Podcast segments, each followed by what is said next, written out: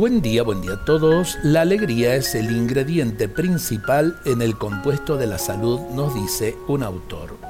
Sabias palabras las de esta frase que nos enseña que la alegría nos ayuda a permanecer sanos y a sanar si tenemos alguna dolencia. La actitud ante la enfermedad nos ayuda a sanar si es una visión positiva frente a los problemas pero nos abate, nos desanima si nos hundimos en la tristeza y el desánimo. En estos tiempos de pandemia es interesante poder discernir esta realidad. Hay quienes se obsesionaron, se llenaron de pavor, bajaron las defensas y se enfermaron.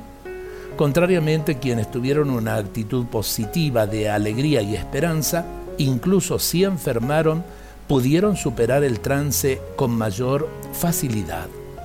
No es cuestión de estadística, sino de enfrentarse a lo que nos pueda deparar la vida de manera diferente.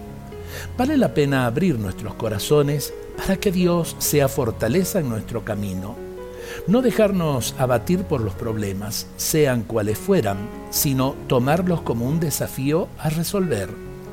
Ojalá comprendamos este mensaje y lo vivamos con el ánimo que nos dan las ganas de vivir, de acompañar a nuestros seres queridos y abrirnos siempre a la esperanza. No olvidemos que la alegría es el ingrediente principal en el compuesto de la salud.